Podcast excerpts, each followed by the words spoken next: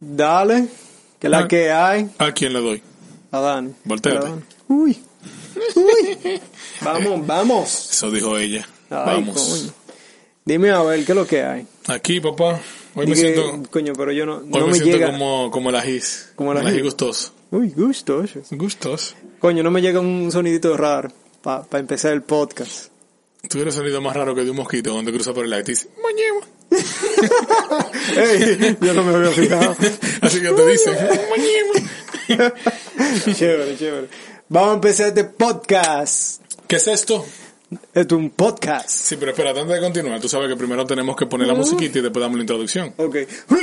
¿Y por qué los gemidos?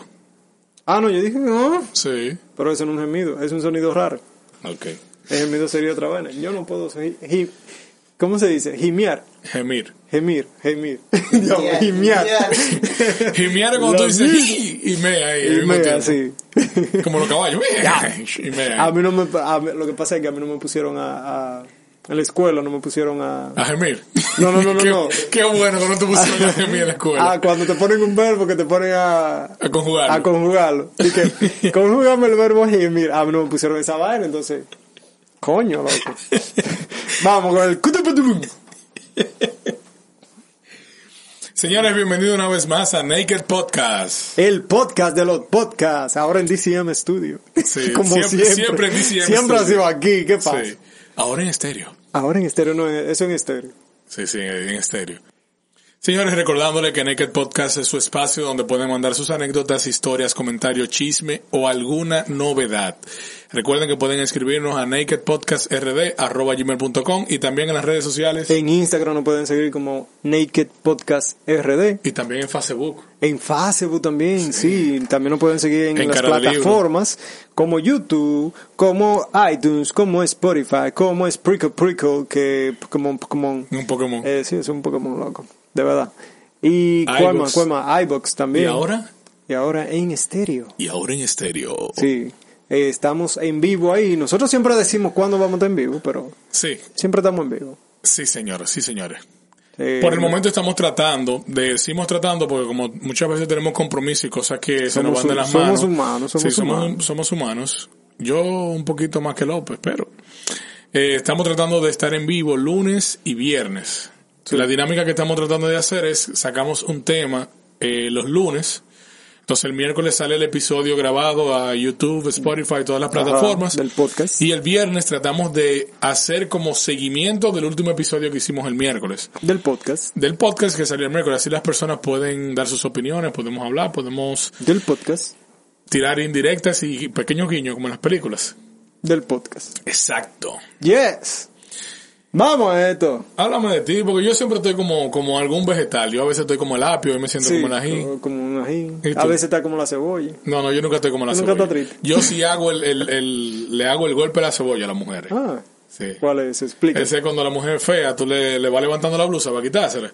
Y cuando tiene los brazos para arriba en la cabeza, tú le haces un nudo y le dejas más así. Entonces ahí ya tú tienes el golpe la cebolla y tú lo puedes hacer lo, de lo que Está sea y no bueno, le está la bueno, cara. está bueno. ¿Qué te cuento de mí, de mí? Yo hoy parecí un trompo, loco. Yo desde que me levanté... No, no, no, no. no. Quita el loco después del trompo porque le estamos dando publicidad a otro comediante. Pues vamos a ponerlo al revés. Loco, trompo. la vaina es que desde que me levanté he estado dando vueltas. O sea, mucha no- diligencia, no mucha... No. Mucha diligencia, mucha cosita que hacer. Hoy no pude ni siquiera dedicarle tiempo a mi clínica, no pude trabajar. Pero cuando toca, toca. Dijo la loca y se lo echó en la boca. ¿Quién que dice esa vaina? No sé, pero... Eso es de una canción. bueno, cuando toca, toca, dijo la loca y se lo echó en la boca. Ah, Anuel. ¿Ese es Anuel? Sí, ese es Anuel. Dale. Eso ya. no es cada año, así que se le llama cada cuando pasa un año. No, eso es Anual. Ah, entonces Anuel es el que sigue Anuel después es cuando te dan para atrás. No, eso es Anual. No, eso es Anuel, eso es Anuel. Eso es Anuel.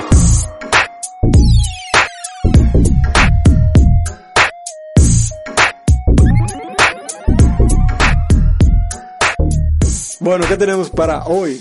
Hoy tenemos un tema, Muy educativo. sí, tenemos un tema que es más que ser algo ¿cómo se dice? Cuando ser trending, o sea, hacer algo que novedoso, algo que esté ah, eh, a la vanguardia, En la, en la palestra. se ha vuelto como algo que se echa al olvido. Sí. Y es la educación. Ya, coño. Hoy vamos a hablar de la educación. La educación está como los muñequitos de, de, de los 90 ya, abandonada. No, todavía yo veo ese muñequito. Luego, ¿tú, tú, tú ves aquí pollito? Sí, a veces. ¿Tú Yo, lo- yo lo busco, sí, a veces. Cuando yo quiero ver, busco clásico. La, la vaca y el pollito, Dexter. No tan eh, completo. Soy la comadreja. Yo lo he buscado y la mayoría de los, cap- de los capítulos no están completos. Billy Mandy, todo eso. A mí que más me gusta es tan, tan, tan. el mundo, el, ¿cómo es? El fantástico mundo de Combat. Ah, el increíble mundo de Gumball. increíble a mí me mundo, encanta la sí. ese muñequito. Ya, eso, ese maldito loco. Bueno. Que no le la- encuentro lógica que Gumball, el papá sea un conejo, la mamá una gata y, y, y Darwin sea un pez. Pero, ¿Tú no, ¿Tú no viste el capítulo de por qué él es un pez? Sí. Ah, ya. Bueno, la cosa es, la educación. La educación se define como señores, fácil y sencillo. La educación es la clave. La educación, claro, para la todo, clave para de todo. todo. Nosotros lo hemos mencionado aquí en capítulos Sí, en anteriores. cuando capítulos hablamos de, de, educación vial, educación... no, eh, y cuando cada vez que hablamos de algún tema, tú, yo le hago énfasis a eso. Yo digo, eso es falta de educación. Igual que yo, yo siempre lo digo, y, y voy a, a continuar con la misma frase, la educación es la clave. Y como dije también en estéreo, en el podcast estéreo, tenemos que tomar en consideración algo. Así, así lo decía yo en mi casa, mi hermano. Dame la clave de Wi-Fi, digo yo, la educación es la clave. Claro, la educación La es la clave. educación Y es esa era la clave. Esa era la clave. No la entendía, pero esa Sí, era la clave. Nunca entendió, pero... Y nuestro cerebro es como una sombrilla o como un paracaídas, como tú quieras asimilarlo, porque ¿cómo funciona un paraguas cuando está abierto? Lo mismo pasa con el paracaídas cuando está abierto. Entonces, si nosotros abrimos nuestra mente, podemos lograr muchísimas cosas y entender muchas cosas. Hoy recuerdo una muchacha una vez, yo estaba hablando con ella.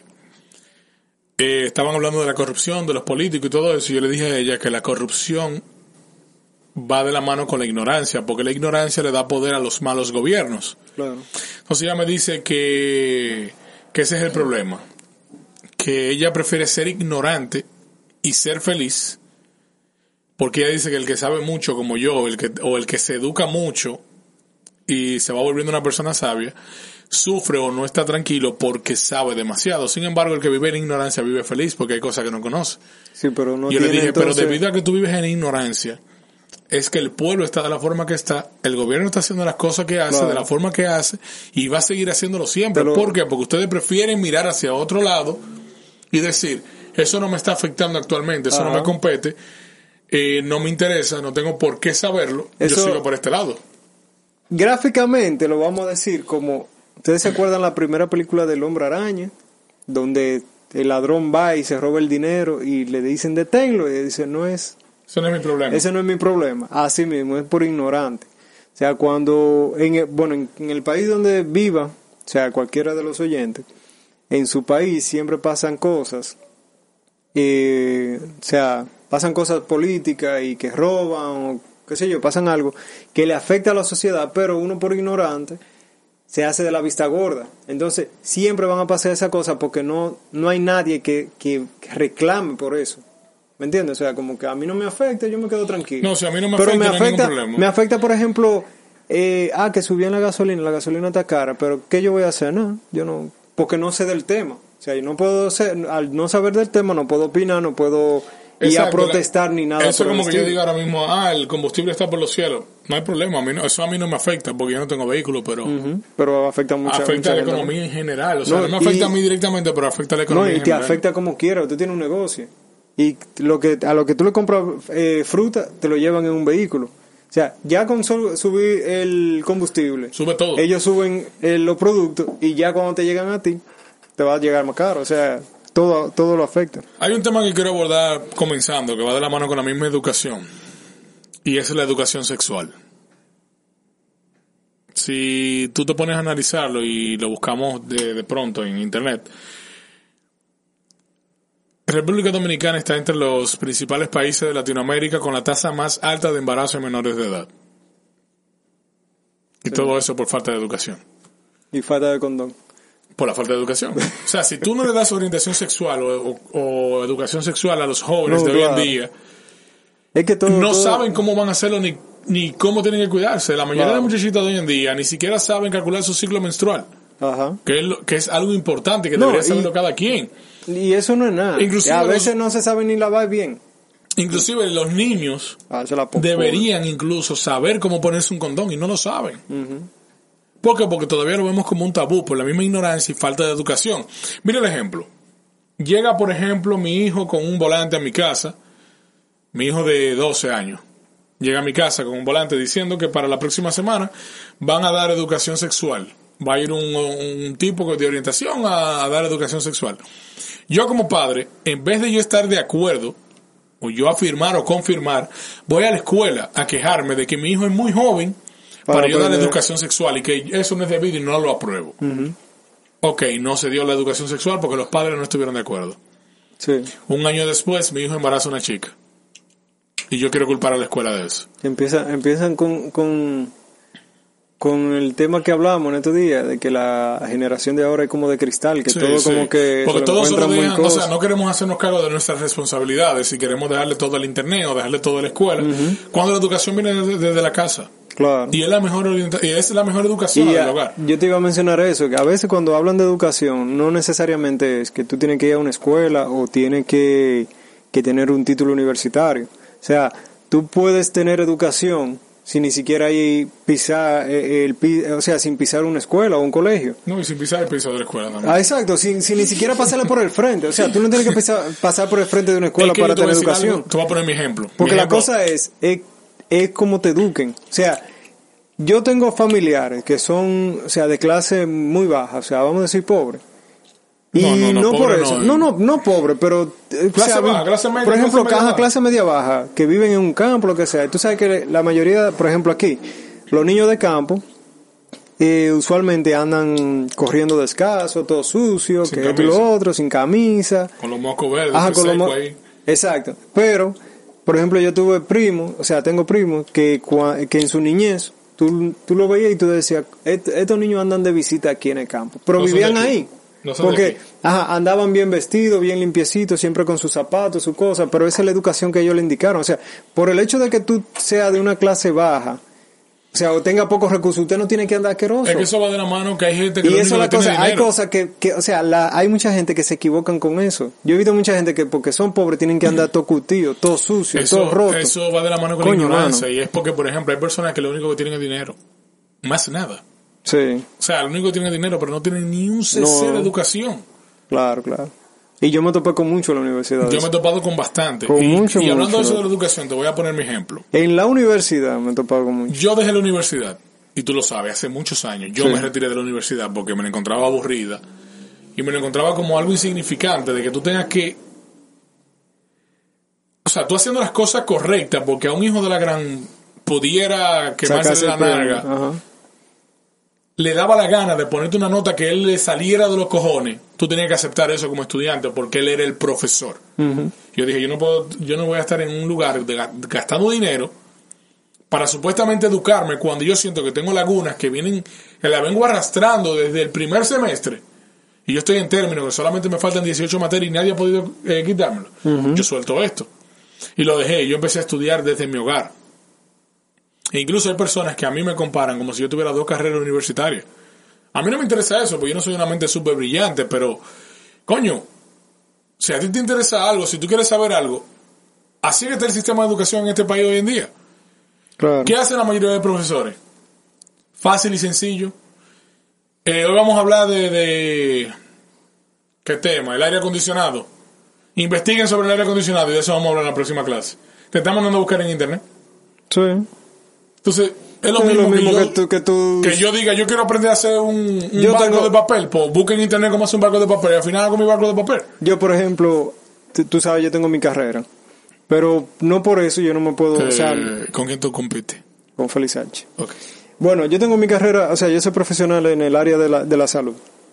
Pero no por eso yo no tenga curiosidad en otras cosas. O sea, yo soy técnico también en electrónica. Yo aprendí a, a reparar, por ejemplo, radio, televisores, eh, monitores. ¿Y por qué tú no me arreglas los controles de No, PlayStation? porque ya esa vaina se va, si yo, si yo no la pongo en práctica se van olvidando. El inversor de mi casa, que es para mantener la luz, eso fui yo que lo hice, cuando yo estaba en, en bachillerato. Entonces, yo tenía curiosidad de aprender un poco de la parte digital. Yo dije, lo digital en un futuro va a ser esencial para todo. Y tú ves cómo va, cómo va la cosa aumentando. O sea, ya todo se gira en torno, en torno, a, la, a, la, a, las cosas digitales, a la tecnología, exacto. Entonces yo tenía curiosidad de, de, entrarme en ese mundo y ir aprendiendo. Y llegar a un punto quizá de, de, de juntar la tecnología con la, con la odontología sea juntarlo. Y ya en, mi clínica se hace eso. En mi clínica, ya por ejemplo, para tomar una impresión que antes se tomaba con una pasta que, que le daba náusea a los pacientes y eso, ya se hace de forma más rápida con un escáner. Entonces, son cosas que se han ido, se ha implementando y yo lo, yo lo puedo manejar un poquito, pero es a mí nadie me enseñó eso. No, pero porque tú has tenido el interés. Ajá, tengo el interés, el interés, pero, y el internet también, pero en la universidad no me enseñaron eso y yo dije, déjame buscar esto, a ver cómo se hace y punto. Mira, lamentablemente nosotros estamos en primer lugar. Y digo lamentablemente porque estamos en primer lugar con la peor educación básica del mundo. Primer lugar. educación, cuando yo me refiero a educación básica del mundo, me refiero desde kinder hasta sexto ahora, creo que es básico, ¿verdad? Que es donde se supone que tú estás formando el joven que va para el bachiller. Claro. Algo que yo no tolero es lo siguiente. Cuando ya tú estás en la universidad, por aquella razón tiene laguna de, sobre cualquier tema, y tú le preguntas al profesor o tutor que está a cargo de esa clase, lo primero que te dice es, eso debieron enseñárselo en la escuela. Pero hijo de la gran chingada, si yo estoy a este nivel y tengo dudas, es tu responsabilidad ayudarme, porque tú eres mi profesor. No me digas cosas como eso debieron enseñarte en la escuela, porque eso es lo que sucede hoy en día. Y te voy a plantear mi siguiente punto. Llega un joven a bachiller, ya entró en bachiller. No entiende ni mierda de álgebra, porque desde que tú comienzas te meten álgebra y cálculo. No entiende ni mierda de álgebra. Sin embargo, el profesor, para tener un buen índice, el profesor, no el estudiante, lo que hace es que pasa a todo el mundo lo pasa, por el chamaquito no entiende ni mierda de álgebra. Y así te va toda la universidad. Llegas a la universidad, cuando te toca dar cálculo, geometría, álgebra, tú no entiendes, cuando tú le dices al profesor, te dice, debieron enseñarte en la, en la escuela. En la escuela. Ok, perfecto, pasé fijándome, pasé haciendo lo que sea, pasé esa materia, me toca cálculo 2, vuelvo a lo mismo, lo mismo, lo mismo, me gradué o no me he graduado. Yo todavía soy estudiante, soy docente, pero consigo una cuña con una gente del gobierno y ya yo estoy dando clase en una escuela. Todas las lagunas que yo tenía, yo lo voy a pasar a una nueva generación. Yo todavía no me he graduado. Me gradúo teniendo lagunas, teniendo pozos, teniendo de todo, cosas que no me pudieron enseñar nunca.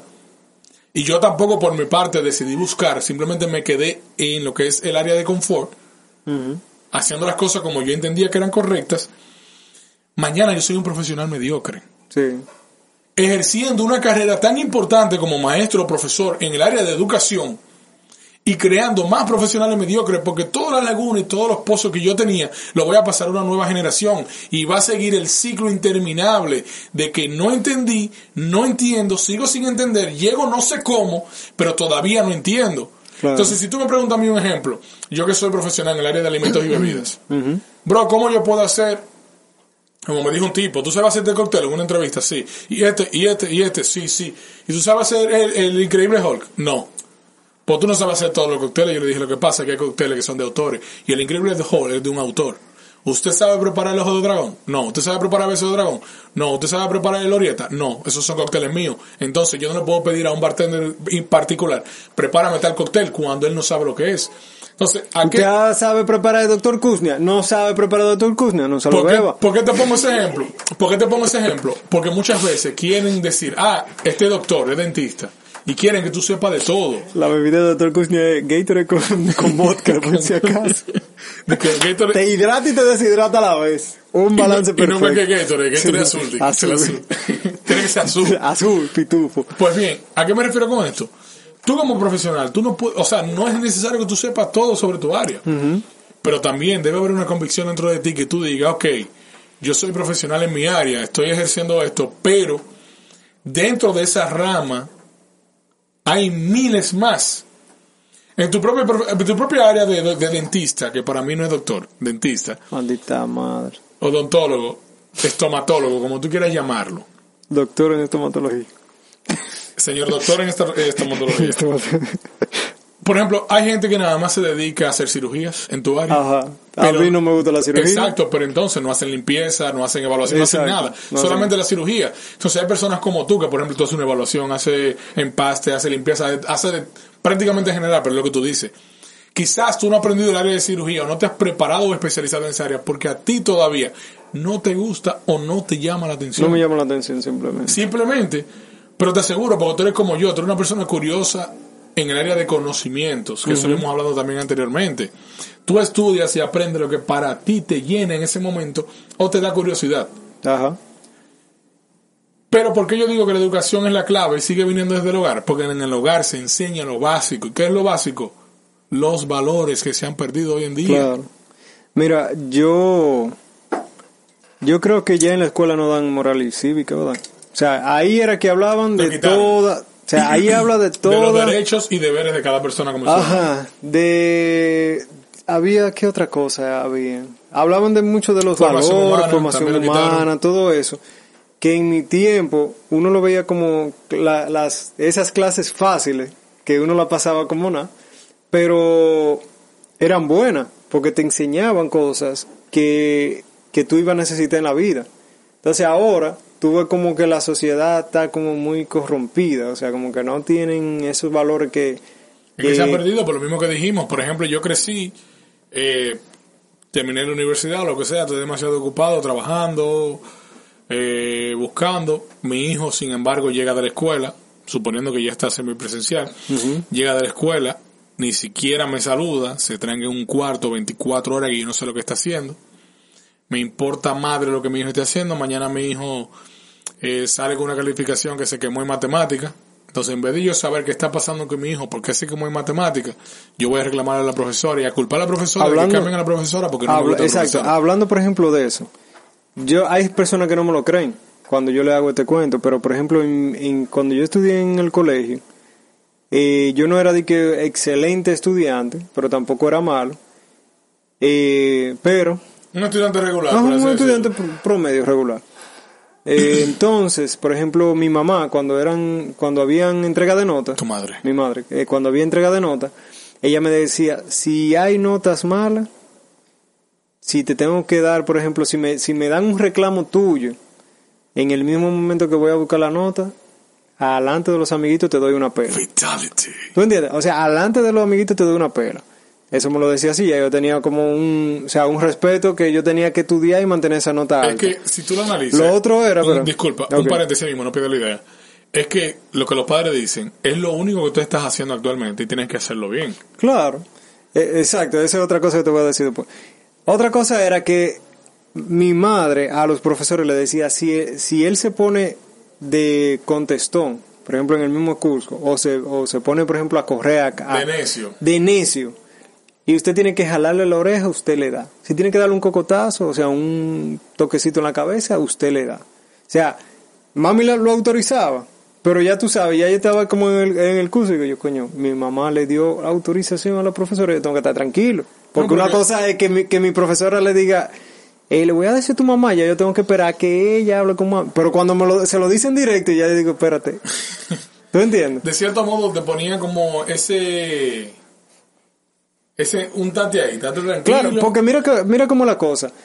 En la escuela, tú te pasas en la escuela más tiempo, tú te pasas estudiando más tiempo que con la misma madre tuya. O sea, tú te ibas en la mañana y pasabas tú- la tú mañana entrabas a la escuela de 7 y 45 a 8 de la mañana y salía a la 1 2 de la tarde. Ajá. Entonces, para después llegar a la casa, quizás ponerte a estudiar otra vez, hacer tarea. Ya cuando llegaban tus padres, por ejemplo, en mi caso, cuando llegaba mami y papi, como a las 6 o a las 7 de la noche, ya era nada más cenar y acotarse. Y quizá ella me chequeaba, ella me chequeaba la materia. pero eso es lo que te iba a decir. Ella me chequeaba la mascota y me decía, espérate, que hay una tarea. ¿Y esta te tarea para cuándo es? Por ejemplo, cuando yo llegaba de la escuela, lo primero, porque mi, mi madre siempre se, o sea, ella dejó del trabajo para dedicarse a nosotros. Ajá. Ama de casa y dedicarse 100% a nosotros. Claro. Mi papá era que se encargaba de todo porque así lo acordaron, no porque fuera una, una, una, una generación machista ni nada por el estilo. Desde que yo llegaba, mi madre lo primero que hacía era darme un verso ¿cómo te fue? ¿Qué pasó hoy? Y me ayudaba a quitarme el uniforme. ¿Te dejaron tarea? Sí, pues hay que hacerlo ahorita. Sí. Pero yo era tan... O sea, yo quería tener tanto tiempo libre en mi casa que mayormente yo hacía la tarea en, En la el colegio. escuela. La misma escuela. Cuando yo llegaba a la casa, quizá- quizá de ocho tareas, siete tareas que me pusieran, yo me quedaba una. Yo la hacía, pero ya yo tenía tiempo libre para yo jugar, hacer todo lo que yo quisiera. Pero eso era yo. Pero hay otros niños que ni siquiera la tarea les revisan, nada. No, que casi no lo hacen ahora. Que Mira, no lo mi hacen, mamá, no lo hacen. y yo le doy muchas gracias por eso, porque la universidad me favoreció mucho. Pero mi mamá era, tú sabes que en las escuelas, no sé si todavía se usan esto de los cuestionarios. Cuando te hacían un cuestionario de 10 y 15 preguntas, que tú la tenías que llenar de, de un libro, yo empezaba, ok, a llenarla. Pero yo era tan aragán que si yo no encontraba una, ya yo no la buscaba, la dejaba vacía. Pero de ahí era que iban a, salir los exámenes. Entonces, en la hora de los exámenes, cuando yo tenía que estudiar, en todos los cuestionarios habían más de cinco preguntas vacías. Y mami, cuando se estaba dando cuenta, dice, o sea, me decía, te voy a dar un correazo por cada pregunta vacía que tú tuvieras. Ya tú sabes, yo tenía cuestionarios que, que eran, tú lo sumabas y eran 20, 25 preguntas vacías. Yo dije, me voy a quedar sin nada, me voy a quedar sin culo, de verdad. Pero eso era para, para yo afincarme ponerle atención a eso. Entonces, ¿qué pasó? Que ya por eso, o sea, yo pude terminar mis estudios bien, o sea, estaba más concentrado y toda esa cosa, pero no como tan ahora que, o sea, tú hiciste la tarea, sí, ok, ya. Que ni siquiera revisan. O sea, tú no Ajá, hiciste y no creen, revisan. creen ciegamente en eso. O Pero- no, o no lo leen, nada más dicen, por ejemplo, si era lleno un cuestionario, los niños de ahora son muy, muy tigres, llenan el cuestionario con cualquier pendeja y le dicen, mira, mami, está lleno. Porque yo sé, mi, mi, Yo- mi, mi, oye, mi sobrino, que vive en Estados, o sea, él vive en Estados Unidos, él le hace eso a mi hermana. Y le dice, no, mira, está llena, ya yo la hice. Y mi hermana me dice, y mi hermana dice, di que, ajá, ¿y, y qué? es esto? Léemelo, ¿qué es lo que te están ¿Qué es lo que- preguntando? ¿Y qué fue lo que tú llenaste? ¿Tú entiendes? Y ya ahí tragaba seco. Sí, pero por lo menos tu hermana lo está leyendo. Hay padres que dicen... Y ve "Ah, no, que mi está bien". hermana no fue buena estudiante en la universidad, Es en la escuela. es- es que eso- Pero ella, como le dieron una buena educación, ella dice, yo no fue buena, pero yo quiero que mis hijos Pero hagan bueno. ahí, ahí es un tema que te quiero tratar. Porque ella eh, no es, porque es lo que estaba diciendo ahorita, le- la educación no tiene que ser precisamente que tú tengas que ir a la escuela. Es, que, es, que es la lo que te enseñen en casa. Es que la educación de la escuela es la educación de, de, de, de general. Educación general. ¿En qué, en tu vida entera, dime la verdad, cuántas veces tú has despejado X para resolver un problema? En ninguno. En ninguno. Porque se me un pleito por mi casa y yo tuve que correr. Porque había tiro y pleito. Yo no despejé X para yo resolver ese problema. No, ni para saber quién fue. Tiran un tiro, pum, todo el mundo, espérese.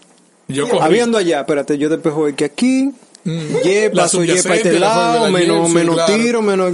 Fuiste tú que lo disparaste. Sí, no, claro. no así, esa vaina. Mira lo siguiente. Vamos a sacar coseno de esta...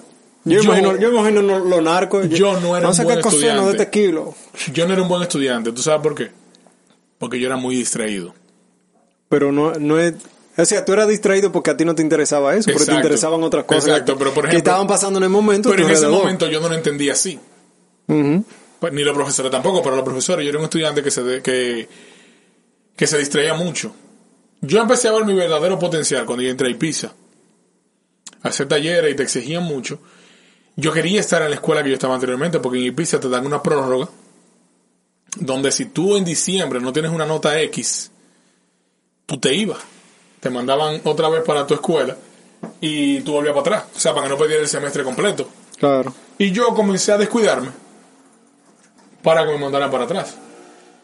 Cuando mi papá fue, para que tú veas cómo son las cosas, mi papá le pidió una oportunidad al padre, al director, y él le dijo que no le solían dar la oportunidad a los estudiantes porque mayormente cuando sucedía eso se terminaban quemando y perdían el año entero.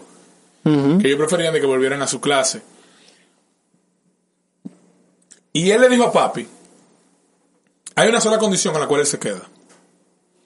Y es si consigue la firma de todos los profesores que le dan clase. Viejo, a mí diario me daban clase casi 15 profesores. Diablo. Una firma que falte, él no se queda.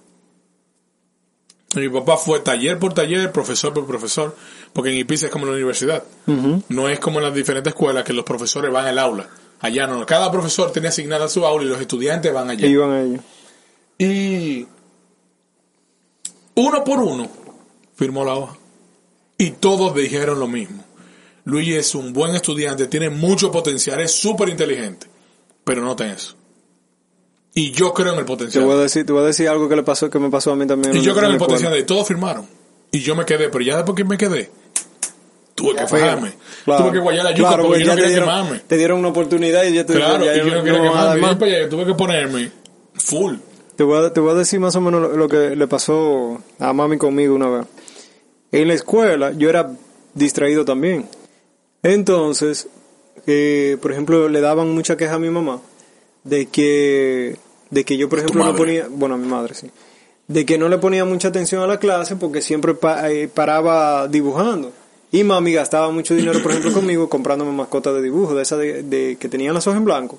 Y lápices de colores, lápices, por ejemplo, ¿Por de... qué ella veía que te gustaba dibujar? Ah, porque me gustaba y yo dibujaba bien. Entonces, o sea, yo he perdido error. un poquito la costumbre, pero yo dibujaba Yo, bien. igual que yo, yo dibujaba bien, pero tengo mucho que no practico Exacto. ni dibujo ni entonces, pinto. entonces ah, le daban mucha queja mami, ah, que casi no presta atención. Es un muchachito bien inteligente que si estudia pasa los exámenes y todo. Y, Ah, no, yo no. Yo, O sea, yo- si yo estudio me quemo. no, yo estudio y, y pasaba bien, No, pero si yo entonces estudio me quemo. en clase el profesor estaba explicando y yo dibujo, dibujo, dibujo, dibujo. Pero ¿qué pasa? Mami le decía, pero está bien, él puede estar distraído en clase, pero mira, está dibujando cosas que para un niño de esa edad no, no lo hace de esa forma. O sea, a mí me llamaban del mismo colegio, yo participaba en, en los concursos de pintura y yo era, yo ganaba, yo, o sea, yo iba a representar el colegio.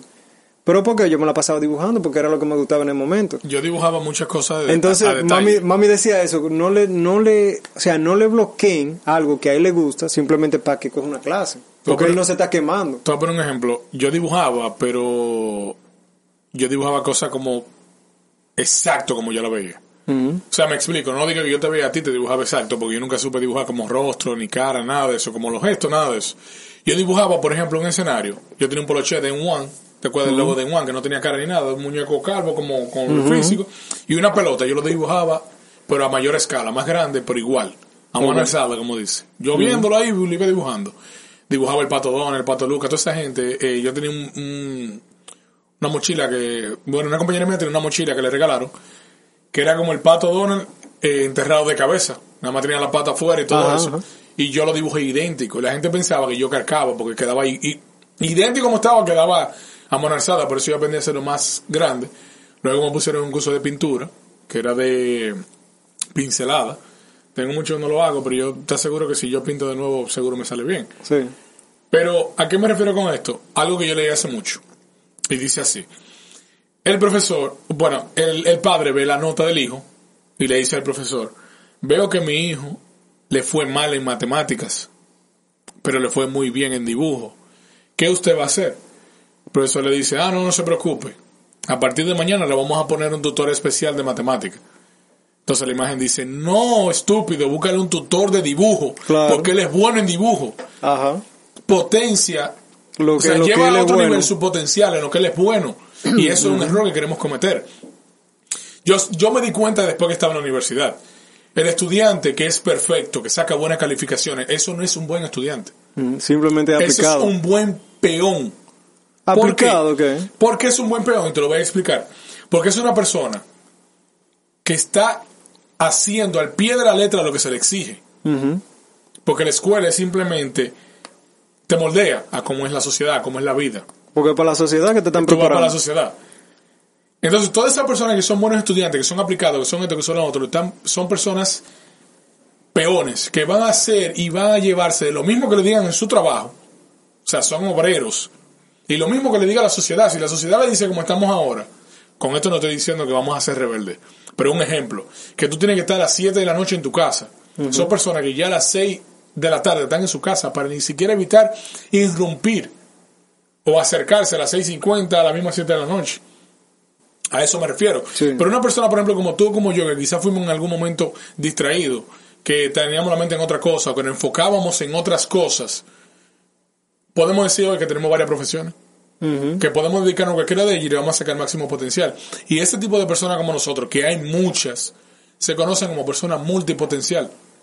Eso no quiere decir que tú vas a pintar y tú vas a ser el mejor pintor del mundo, no. Pero tú vas a pintar y vas a ser uno de los mejores. Claro. Tú eres odontólogo, vas a ser uno de los mejores. Claro. Tú vas a ser chofer de NASCAR, tú vas a ser uno de los mejores. Ajá. Pero esa, esa, por lo menos te lo digo en mi caso, yo soy No, si, si multipotencial. a mí me, si Nazca me me contrata, vez. Por ejemplo, yo soy multipotencial y tú sabes dónde lo entendí. Cuando yo investigué sobre eso y a mí me pasa. ¿Cuántas cosas tú no me has visto haciendo en los últimos cuatro años? De- Muchísimo. Muchísimo. En general. Y termino dejándolo. Y tú me dices, bro, ¿qué pasó con esto? Lo dejé. ¿Por qué? Porque ya llega un momento en que yo le dedico tanto tiempo, tantas horas a eso que me aburro. Y lo dejo a un lado, pero no es culpa mía. Es simplemente que algo más me da Te curiosidad y me llama la atención. Entonces me pongo a eso. Pero mira, por ejemplo, ¿qué, qué le dije a una, a una amiga mía el año, eh, que el año pasado, la semana pasada? Ella me pregunta, Era amiga tuya, porque mía no. sí, amiga mía, Ok. ella me pregunta a mí de que, bueno, si yo me gradué con honor en la universidad, yo le dije que no. Me dice, dice, me, ah, le, le pregunto que por qué. Me dice que, que ella se va a graduar con honores, que ella se va a graduar con honores y que ella quería saber más o menos cómo, cómo le ibas a afectar eso en la sociedad. Y yo le dije, mira, el tú graduarte con honores te va a satisfacer a ti, simplemente, y a, tu ella- familia. a ella y al currículum. Ajá, y al currículum, o sea, hay algo extra.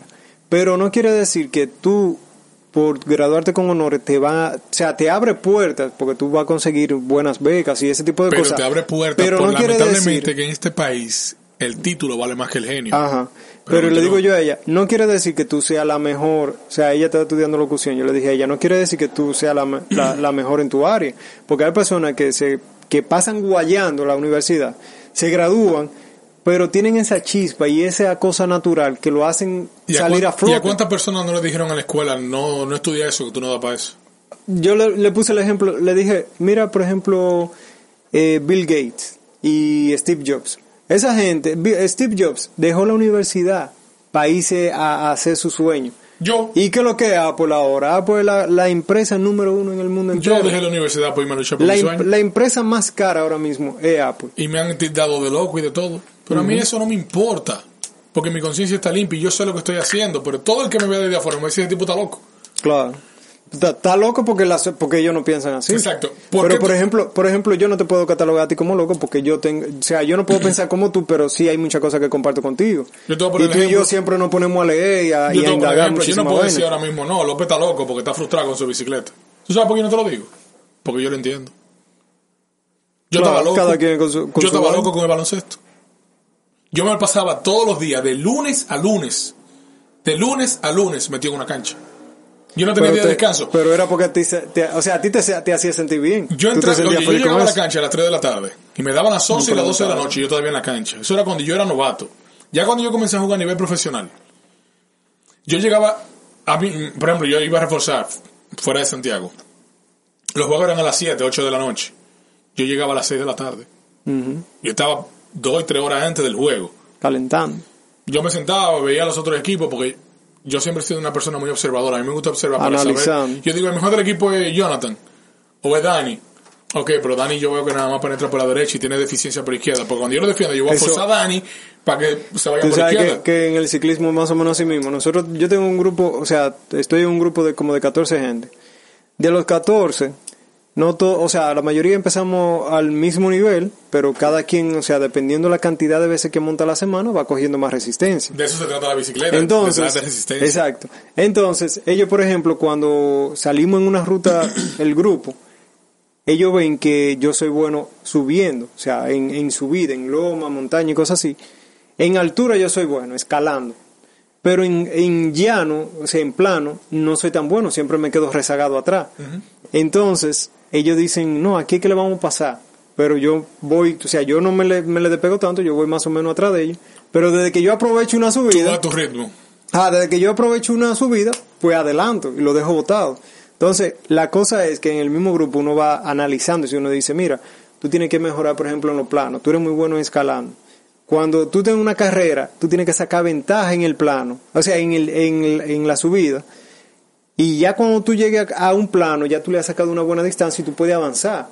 Pero si tú, o sea, si tú eres muy lento en plano, aprovecha toda la subida. O sea, uno se va analizando y uno dice, Claro, o sea, uno, ah, analiza incluso al, al contrincante, uno dice, ¿a qué es malo en plano? Déjame yo Exacto, adelantar aquí, dices, ok, sacarle el yo tengo paso". mis debilidades, pero fulano también la tiene. y las debilidades de él no son las mismas mías. Yo puedo aprovechar esa ventaja. Claro. Es lo mismo que él dice, fulano es lento en plano, pero quizás no te ha analizado que tú eres bueno en su vida. Ajá. Entonces lo mismo pasaba con el baloncesto. Entonces cuando yo llegué a nivel profesional, yo me- ese mundo me gustaba tanto, de que yo llegué a jugar tres torneos al mismo tiempo. A veces yo tenía juego en un lado y terminábamos, yo de ahí iba para otro lugar a reforzar. Ese juego a veces lo dejaba en el último tiempo eh, ganando por tanto y de ahí me iban a buscar yo para otro lugar, poniéndome un uniforme diferente y vaya diferente para ir a jugar. Yo llegaba a mi casa, viejo, que yo caminaba como un viejito porque yo no aguantaba la fatiga y el dolor en el cuerpo. ¿Tú entiendes? Por eso, por eso yo no te puedo catalogar o te puedo juzgar de loco, porque yo entiendo que tú encontraste una pasión en lo de montar bicicleta. Y ve que yo he hecho mucho deporte. Y yo no te puedo decir a ti, que me ha gustado por ejemplo, yo no te puedo decir a ti que he sido ciclista. Pero cuando una vez yo lo cojo y me gusta. Claro. En siendo deporte, yo lo he jugado casi todo. Yo he jugado ping-pong de mesa, yo he practicado karate, yo he practicado voleibol, baloncesto, pelota, eh, atletismo, natación, aunque yo soy un pejecito en el agua cuando el agua me da por los tobillos. Eh, ¿Qué más? Tenis, Tenis yo lo he jugado. eh, llegué a jugar balonmano, Balón mano también. Yo estaba en un equipo. soccer. ll- Llegué a jugar así como si fuera baloncesto, pero metiendo la No, como si una fuera- combinación de baloncesto y fútbol. soccer. Y soccer, pero con la mano. Tienen una malla y una cosa, pero es con la mano. Pero tiene una combinación entre los dos, entre baloncesto y soccer, porque tú tienes que coger los dos es, pasos como un igualitos. fut- es como un fútbol americano, con- pero, pero con la bola redonda. Sí, con Y una, más bolita- chiquita una como- bola como de, como de tamaño de una bola de softball. Ajá, un chin más grande. que esa. Un poquito más grande. Pero no tan dura, como media masita. Es heavy. O sea, hay muchos deportes de los cuales yo he jugado, pero donde yo encontré mi verdadera pasión fue en el Fue el baloncesto. Viejo, yo incluso jugaba, eh, o sea, yo practicaba atletismo. Yo tengo un récord, o sea, que ahora mismo es una mierda por delante de Usain Bolt, pero en 100 metros plano yo hice 10 segundos flash, o sea, 10 segundos cero. Pero como yo siempre jugaba baloncesto, yo tenía un fallo, que nunca pude corregirlo, porque yo me enfocaba más en el baloncesto. Y mi fallo era, yo era muy rápido, pero también era muy veloz. Son dos cosas totalmente diferentes. Veloz es cuando tú mantienes una velocidad constante, cuando tú arrancas. Rápido es una persona que, por ejemplo, arrancó, yo frenaba, cuando tú te frenabas, yo arrancaba. O sea, como los cambios de velocidad, esa es la rapidez. Yo voy muy rápido, hice un crossover y cambié de velocidad, pero vuelvo y acelero. Esa es la rapidez. Pero mi problema era la fuerza en el arranque. Yo no tenía fuerza cuando yo arrancaba, yo desarrollaba después. Eh, En ciclismo eso se llama, cuando tú mantienes como una, un ritmo constante, se llama cadencia. Ujú.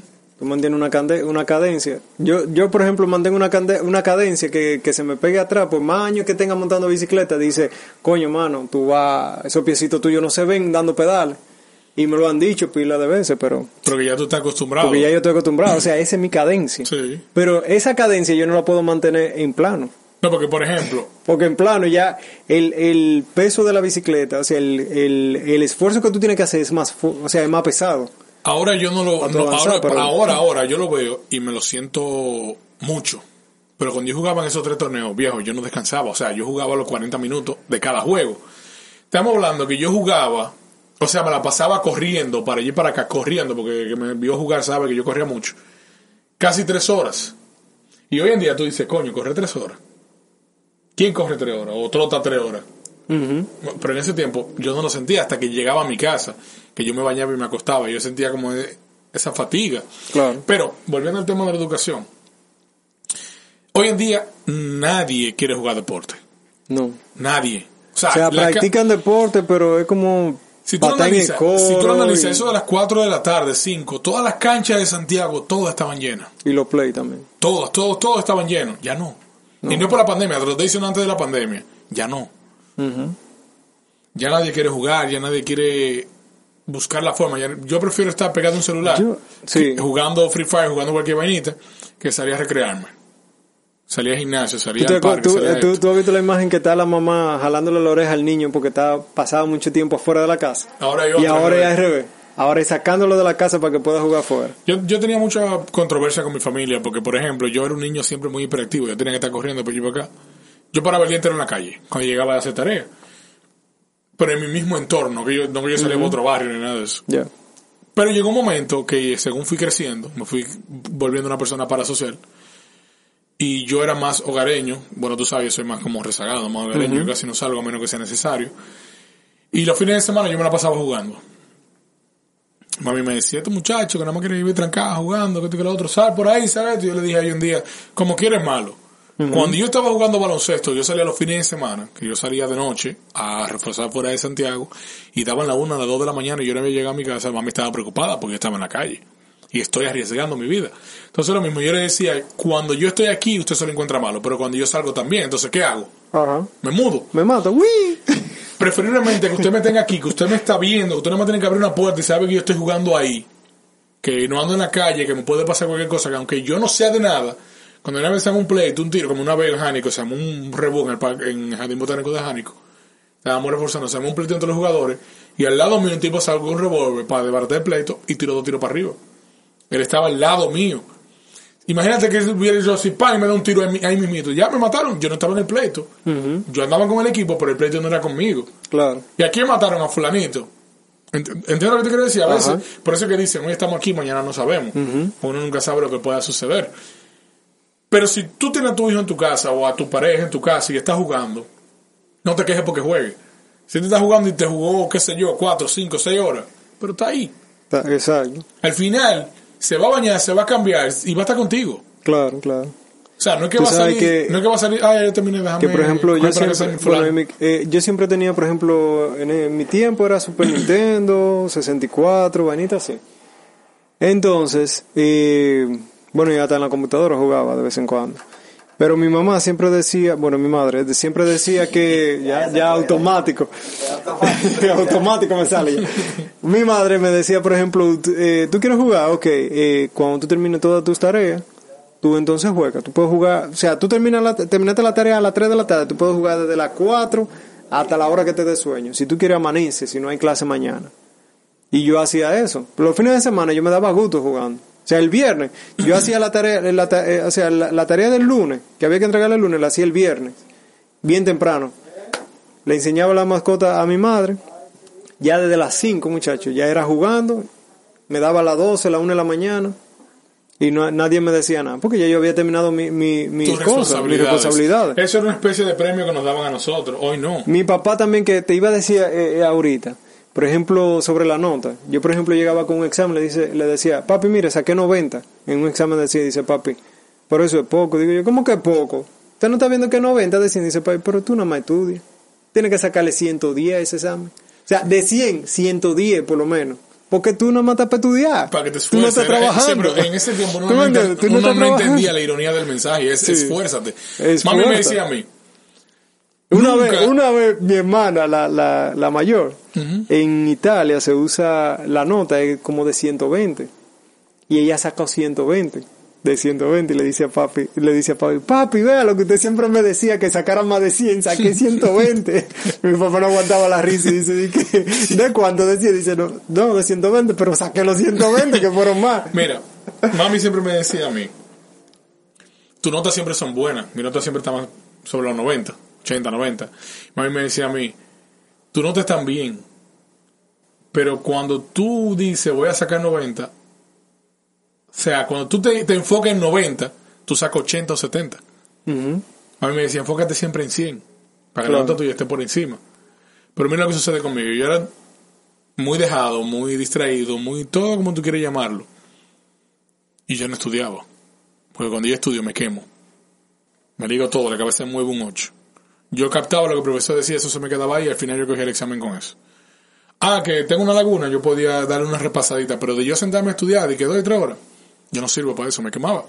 Así de sencillo, me quemaba, se me metí un bloqueo mental, ¡pam! Ahí me quedaba. Como, como yo en la, en la exposición, yo leía lo que me tocaba y exponía lo que se me quedó en la mente. O sea, como yo lo entendí, así exponía. Así mismo con tus palabras. Una exposición de como, como yo lo entendí. Después de ahí, punto. Porque es más fácil. Pero habían personas que se embotellaban eso. O sea, Es se lo aprendía como estaba escrito. Cuando tú te embotellas las cosas, está propenso, como dicen, que te rompa la botella. Señora, eh, eh, digo, señores, embotellar es memorizar, al pie de la letra. al lo pie que de la dice. letra lo que, lo que dice. Si en un momento se te perdió una coma, ya te jodiste, se te, perdió- se te borra todo. Se te borra todo. Eh, no, una palabra que se empiezan eh, Mira, desde la escuela hasta la universidad, a mí siempre me felicitaron por mis exposiciones. Siempre, hasta el momento, en las clases que tuve, siempre fui el mejor exponiendo. Aunque me pusiera, aunque me pusiera, pero para ti, para otro puede ser fácil. A eso me refiero ahorita cuando dije de la educación. Si, por ejemplo, para Dani le es difícil hablar en público, exponer algún tema, quizá para Custin y para mí sea fácil, pero para ti es difícil. Yo no puedo decir, por eso, Dani es bruto. Quizá para mí algo es, es más fácil. Cuando viene a ver, yo te digo, Dani, yo no entiendo esto. ¿Cómo diablo yo puedo usar el programa para la computadora? Luis, pero eso es fácil. Es pam, pam, pam, pam, pam, y tú lo haces y yo me quedo, loco, pero todavía yo no entiendo. Y tú me lo explicas 10 veces y yo no entienda. Pero eso no quiere decir que yo sea bruto. ¿Por qué? Porque la inteligencia está dirigida a lo que a ti realmente te guste o te llame la atención. Einstein dijo, una de sus frases célebres, si juzgas a un pez por su capacidad de subir a un árbol, se va a pasar toda la vida pensando que es un idiota. ¿De qué viene eso? De lo mismo que yo dije anteriormente. El hecho de que tú fueras malo en matemática no quiere decir que tú seas un mal estudiante o que tú seas una mala persona para la vida.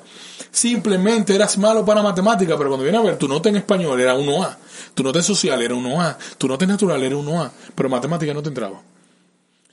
Dani era malo para toda la materia en la escuela, pero cuando revisamos, pero Dani era un genio en matemática. Pero era malo para historia, para recordar fechas, por lo que sea. Yo soy pero en para- matemática era un genio. Entonces, yo, no puedo decir que Dani era bruto porque era bruto para las otras materias. yo en naturales y en biología y en vaina había que mm, Yo era bueno. Mire, coño. Mire, en la escuela yo era en- bueno. En, historia, muchacho. Yo era bueno para toda la materia. Tú me decías una, una fecha de que 1848 y al rato decía yo "Mi- 1948. 1848. Ah, ok. Mira, o sea, en, la escuela, en la escuela yo era bueno en toda la materia. Todas, todas, todas, menos matemática. Ah, Matemática a mí se me hace difícil, te hablo en general. Matemática a mí se me hace difícil. Y todavía en la universidad se me hace difícil. A mí me explicaban las divisiones y me daban con un lápiz en la frente para que yo me la aprendiera, porque yo no entendía, no me entraban los números, se me volvían un sancocho, como dicen. Pero en teoría, en letra, un duro. Sin embargo, en la universidad no me topé con un primo. El primo mío era todo lo contrario a mí. Él era muy bueno en matemática, pero en las otras materias un animal. Yo le dije, vamos a hacer un trato. Tú me ayudas con matemática y te ayudo con las demás. Y avanzamos en la universidad. Cuando me tocaba matemática, él se sentaba conmigo a explicarme, a joder, pam, pam, paso por paso, y yo entendía. Cuando nos tocaba letra, loco, no, mire, estoy así, así, así. Hacía un grupo que yo hacía, lo elegía en el grupo mío, porque yo sabía que él tenía deficiencia en letra, y yo no lo podía dejar solo. Y yo le ayudaba, no, no, que eso está mal escrito, arréglalo. No, vamos a hablar de esto, de esto, de esto, o sea, le explicaba lo más que yo pudiera. Pero nos ayudamos mutuamente. Hoy en día, mayor- la mayoría de personas lo que hacen es lo siguiente. Kustinak es bueno, por ejemplo, eh, en, por decirlo así, es bueno hablando de, de, de, de café. Pero yo de Sí, café, pero yo de café no sé ni mierda. Entonces yo le digo, loco, enséñame. Y él por su arrogancia me dice, no, loco, pero aprende como tú puedas. Poniendo un ejemplo, no es que él sea así. Yo puedo ser bueno haciendo mojitos. Y él me dice, loco, enséñame. Y digo, no, loco, tú me- yo me fajé a aprender. Aprende tú. ¿Cuándo hay mojito de café? Pues bien, como te decía, al final, al final, Estoy esperando. Ah, no, yo lo he probado ya. Sí, mojito de- al final, ¿qué sucede? Sí, loco, y de chocolate. Y de chocolate. Al final, ¿qué sucede? Loco, yo soy VIP, yo soy el catador de allá. López se muere, ¿Qué yo me muero, ¿y en qué se quedan los conocimientos? Ahí. Ahí el legado, el legado es lo que tú le enseñas a otro y esa persona lo sigue enseñando, lo sigue enseñando, porque mañana tú puedes morir. Y dice, ¿y quién te enseñó a hacer eso? Ah, eso yo lo aprendí de Dani. ¿Cuál Dani? Del ¿Tú te acuerdas de difunto Dani. tiempo? Dani. Y Dani siempre va a ser recordado. De una vez así que Yo le digo a todo el mundo que esté en, en mi círculo, en, mi- en mi vida, que les lo he dicho a ustedes tiempo atrás, lo que ustedes quieren aprender, lo que quieren saber, pregúntemelo, porque yo estoy dispuesto a enseñar a, que- a quien sea. ponte a dar curso de cómo hacer. Yo lo voy a, eso lo, yo tenía pensado, dar talleres, por lo menos de, cua- de dos y tres sábados, de coctelería básica. Claro. Coctelería básica, coctelería, De, por que- ejemplo. de, de, de, de, por ejemplo, co- de tú preparar cóctel en tu casa para una visita. No, pero yo te puedo dar mojito, cóctel- algo- Algo básico. no, yo te puedo dar coctelería clásica, que es la que más se usa. Que en cualquier parte del mundo tú vas y tú puedes pedir ese cóctel, te lo van a vender. Ejemplo, caipiriña, mojito, margarita, que son básicos. No, pero tú puedes preparar, por ejemplo, una lista de tragos.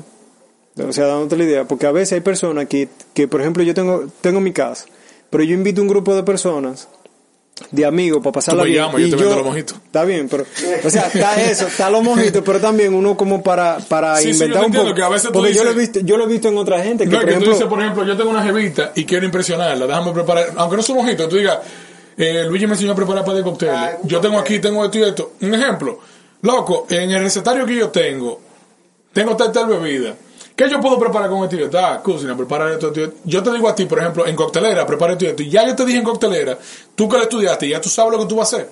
Pero en tu casa nosotros hemos hecho eso, o sea, hemos ido a tu casa. Y yo le he preparado Y tú vaina. no, ajá, y, y dice, ay, vamos, vamos a pasar un buen rato, qué sé yo, ¿qué compramos? ¿Cerveza, un ron, qué es esto? Y el mismo, el, el mismo Luigi decía, por ejemplo, no, pero vamos, vamos a hacer mojito, ve, yo tengo, eh, tengo lleva buena ahí, nada más hay que comprar. O tengo el ron, nada más- vamos a comprar esto, comprar otro. Vamos a comprar una soda, o sea, ya está la soda, está la vaina, y, y uno lo preparaba Sí. y vamos para, o sea, y vamos para el techo. Pero hay muchas personas que hacen eso. Si, si yo invito a un grupo de personas a mi casa, yo quiero pues, como darle, qué sé yo, algo propio. Le digo, vamos, vamos, ¿quieren mojito? Vamos, vengan para que Sí, aprendan a hacer mojito. Incluso ayer estaba yo ana- ana- analizando eso, porque Brian, que trabaja conmigo, Lechita, el bodegodo, Bo- bo- él me dijo que Lechita quiere, él me dijo, bro, yo te Sí, para un curso. Lechita. eh, eh, Voz de eh, gordo. Él, de él quiere, él me dice a mí, yo quiero hacer un curso, ¿qué tú me recomiendas? ¿Hago un curso en Itebo o en fue usted. de bartender. Y yo, loco, pero ese curso te lo puedo dar yo. Me dijo, sí, yo sé, pero yo le dije, está bien, si te voy a recomendar un lugar, hazlo en Infotec. Porque él está en viaje, él se va para España. Infotec, el título te vale a nivel mundial. Yo le dije, hazlo en Infotec por el título. Sí. Pero los conocimientos te lo doy yo. La laguna y todo lo que tú tengas, Ey, hazlo eso. te lo doy yo. Entonces yo lo que estoy pensando es sacar talleres, porque yo tengo una amiga que es maquillista profesional. Y ella da talleres de un solo sábado, del día entero. ¿Qué ella ofrece en ese taller?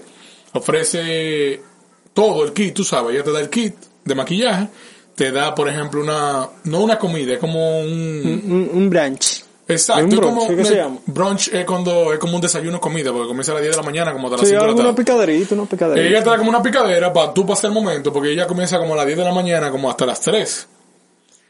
Tú tienes que llevar una persona que tú vayas a maquillar. Pero de ahí ese mismo día ya te da un título. Taller de 24 horas. Un. Un di- diploma. Entonces yo dije, yo puedo hacer lo mismo, dar un curso básico que te dure, por ejemplo, cuatro sábados, que es un mes. Y yo puedo dar otro más intenso. Que te dure, que te dure el, el curso completo. Y yo buscar la forma de ver qué puedo hacer para certificar a esa gente. Por lo menos tenga el título básico de, de tal, tal, tal vaina. Pero también tengo que cotizar en cuando sale un kit. Que a la hora de que yo diga, sale un ejemplo del curso de un mes, sale 2.500 pesos, por ahí yo te entrego tu kit de bartender. Exacto. Que tú tienes tu coctelera, tú tienes tu cuchara, tienes Tu un cuchillo, tienes- lo. Como tu licuadora, mamá huevo. Un par de y que botellas para que la llene de una vez, Entonces, está bien, yo lo voy a hacer porque es una ¿Tú parte cómo de yo. salió el mamagüevo? Pues, pues Desde bien, el tronco, desde el tronco le se salió. hace de ese modo, yo voy a remunerar económicamente porque voy a estar ganando dinero. Claro. Pero realmente mi pago sería el hecho de que el curso tú lo aproveches y que realmente te funcione. Que realmente tú digas, coño, esto yo lo aprendí con fulano. Porque al final tú me vas a mencionar a mí, tú no vas a decir, "Esto yo lo aprendí en tal sitio. Porque, por ejemplo, yo estudié en Infotec. Pero a quien yo mencioné a Ramón Cordero, que fue para mí, fue mi maestro. ¿Dónde tú estudiaste en Infotec? Ramón Cordero fue que me dio clase. Porque hay más tutores, pero yo no menciono a él. Porque para mí, él no solo fue mi profesor de, de, de, de bartender. Para mí, él fue como una presencia que yo la vi más allá. O sea, una persona que yo respeto, enseñó valores. Aparte de los valores, me dio educación. O sea, educación en el área de alimentos y bebidas y también me dio educación para la vida. Para mí ese fue un verdadero maestro. Que hoy en día se ve poco. Porque es una persona que se encargaba de seguir impulsando los valores. Con él tú tenías que ser puntual. Ese hombre era recto con la puntualidad, porque la puntualidad va de la mano con el respeto. Y el respeto es un valor. Porque cuando tú llegas tarde, tú le estás faltando el respeto a todos tus compañeros. Y al profesor también. La gente no entiende eso. La puntualidad realmente es un valor. Que va de la mano con el respeto. Por eso hay una cultura, creo que la europea. Sí, pero no me pusieron hora exactamente. Por ejemplo, hay una cultura que es la europea. Si tú coordinas con ellos que se van a juntar a las 7, ellos están a las 6.45. Porque ellos dicen que a las mismas 7 ya es tarde. Pero esos son valores y educación que vienen del hogar. Esos son valores y, y, y educación que te dan. Mira, por ejemplo, el esposo de la tía mía, él es chef ahora, él tiene su negocio. Él es italiano, o sea, suizo. Y él me dijo que él duró durante casi 20 años trabajando en un restaurante como chef. Y él siempre llegaba, siempre, media hora y una hora antes de su horario. Y un día él salió de su casa su horario normal, pero en el medio hubo un accidente, había una policía, un retén y una vaina, y llegó faltando 15 minutos para la hora de entrar. 15 minutos. Y su jefe le reclamó que por qué llegó tarde. 15 minutos antes, o sea, si él le tocaba entrar a las 8, él llegó a las 7 y 45. Y él le dijo, no, lo que pasa es que hubo un accidente. Él le dijo, no hay problema. Y llamó y buscó la noticia a ver si era verdad. Y cuando volvió le dijo, sí, es verdad, tú tienes razón, había un accidente. La crema. Pero que ya no había forma de que mintiera abuso. porque estaba... Sí, pero como quiera, tú dices, no, pero está dentro del horario. Pero que fue durante todo ese tiempo, tú le acostumbraste a que tú llegabas una hora antes. Para él, tu entrada no era a las 8, tu entrada era a las 7. Y al Claro. tú llegar a esa hora, para él, tú llegaste tarde, porque es que tú lo acostumbraste. Así me pasó un, un diplomado que yo estaba haciendo, duraba tres días y yo tenía que estar en el hotel. O sea, el diplomado empezaba a, la- a las 8 y yo siempre, como era en Santo Domingo, tú sabes que el, el tránsito es pésimo. Yo, se me levant- yo me levantaba como a las 6 de la mañana, no, a las cinco y media. Salía a las 6 justamente para estar más o menos como a las 7, 7 y media en, en el hotel. Cuando yo llegaba siempre había como del mismo persona que estaban eh, colocando el café y la cosita así. Yo llegaba antes que colocaran todo eso. Incluso ayudaba a preparar la mesa y todo. Y me decían, ah, pues tú llegaste temprano. Y yo, ah, sí. Eso fue el primer día. El segundo día, ah, pero tú llegaste temprano de nuevo. Chévere. Hasta ese día yo, yo lo cogí como más suave. Dije, déjame llegar un chisme tarde. Y llegué a las 8 y 20. No, no habían empezado todavía. Cuando yo llegué me dijeron, pues tú llegaste tarde. ¿Qué fue lo que pasó? Te cogí en sueño. Yo, coño, coño, pero son tres días. Y yo estoy, estoy llegando temprano. Esto a las 8 que empieza y no han empezado. Pero ya para despedirnos, señores, recuerden que lo, lo que dijimos al principio del programa lo decimos constantemente, la educación es la clave, edúquese. Si usted tiene dudas, no, o sea, si usted tiene alguna duda, algún chisme comentario, pregunte, no se queden con, con No se queden con esa duda, no, no porque te- no tengan temor en preguntar. Mira, hay mucha gente que dice, no, porque yo no pregunto porque tengo miedo a fracasar. Si tú no preguntas, ya tú estás fracasando. Claro. Pregunta, porque cualquier duda que tú tengas se te aclaró en ese momento, ya. Es algo del cual mañana nadie se puede burlar de ti. O a, veces, a- o a veces hay personas que no preguntan en el momento porque todavía están como analizando, pero si tú analizaste lo que te explicaron y aún así quedaste con alguna duda, llame a esa persona a la que te explico y le pregunta, oye, mano, yo no entendí esto, ¿tú me lo puedes explicar? O al profe, profe, mire, tengo esta duda, o lo que sea, a quien sea, usted le pregunta. Otra cosa muy importante, el leer. Usted tiene curiosidad de cualquier cosa, usted se pone a leer libros, que los libros eh, enseñan mucho, tienen mucho contenido interesante. No simplemente hay que leer libros de, de la misma carrera de uno, sino que hay muchos libros que te ayudan en la vida, que es lo más importante. O sea, recuerden que la educación de la universidad y la escuela solamente nos moldean para la sociedad, mientras que la educación de la casa y lo que uno aprende día a día, eso es lo que nos va en verdad a preparar a, a ser mejor persona. Y a los jóvenes como nosotros que tienen hijos, no pierdan esa costumbre, no pierdan esos valores, eduquen a sus hijos, preocúpense por ellos, no le dejen todo a la tecnología y a las escuelas, porque Mire, va a seguir desastre ahora de sucediendo que lo que clase está pasando online, hoy en día. Dime, ¿qué, ¿qué dentista cogiendo clase online va a asegurar sacar un diente bien, correctamente? Si no tiene práctica, solamente con la teoría no se puede hacer nada. No, y que los niños, los niños le dieron, por ejemplo, aquí, aquí en República Dominicana, le dan unas, unas tablets de que para coger clase online. Se la y cogen, jugando. cogen la clase online después jugando. Jugando. Sí, Free Fire de una vez. Yo te la ¡fua! poner más fácil. Yo te puedo, hablando del curso de bartender, yo te puedo dar toda la teoría del mundo por, por internet. Y la práctica. Bien, gracias. Bien, gracias. Tú sabes que esa fue una laguna grande que yo tuve. Porque después que yo me gradué, bueno, yo no me he graduado en el área de, de- yo todavía no tengo el título porque me falta hacer el curso de, de inglés y e informática del mismo módulo.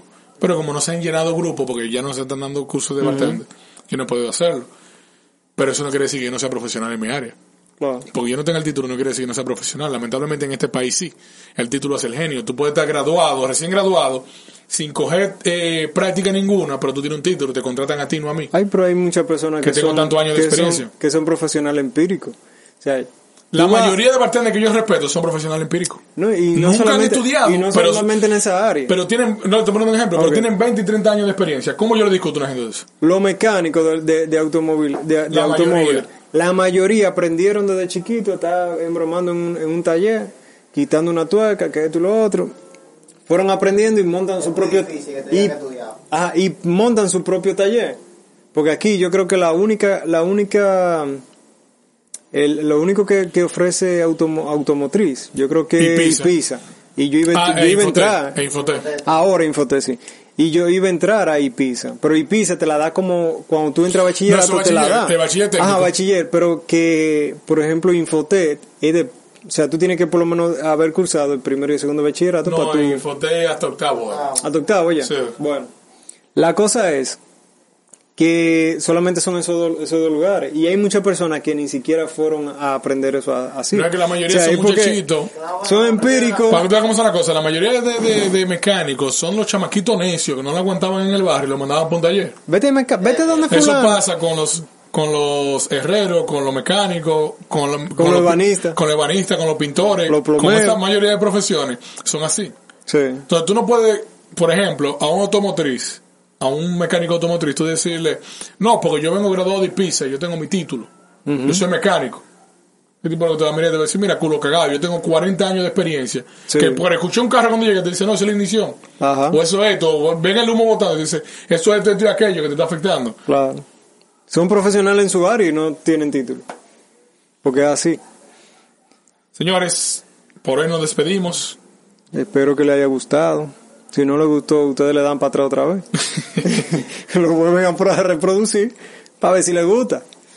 Eh, Gracias por sintonizarnos como siempre, recordándole que nos pueden encontrar en las diferentes plataformas. sí, nos pueden seguir en Instagram como Naked Podcast RD. Nos pueden seguir en Spotify, nos pueden seguir en YouTube, nos pueden seguir en Sprinkle Prickle, nos pueden seguir en iTunes, nos pueden seguir en iBooks, nos pueden seguir también en nuestras redes sociales. A mí me pueden seguir como DR John López. A mí como Lex RGS 06. Exacto. Pueden seguir también a DCM Studio. ¿Verdad? Sí, en ¿no? estéreo también nos pueden seguir. DCM Studio, DCM Studio. DCM. RD. ¿No tiene No, no, no. DCM Studio RD.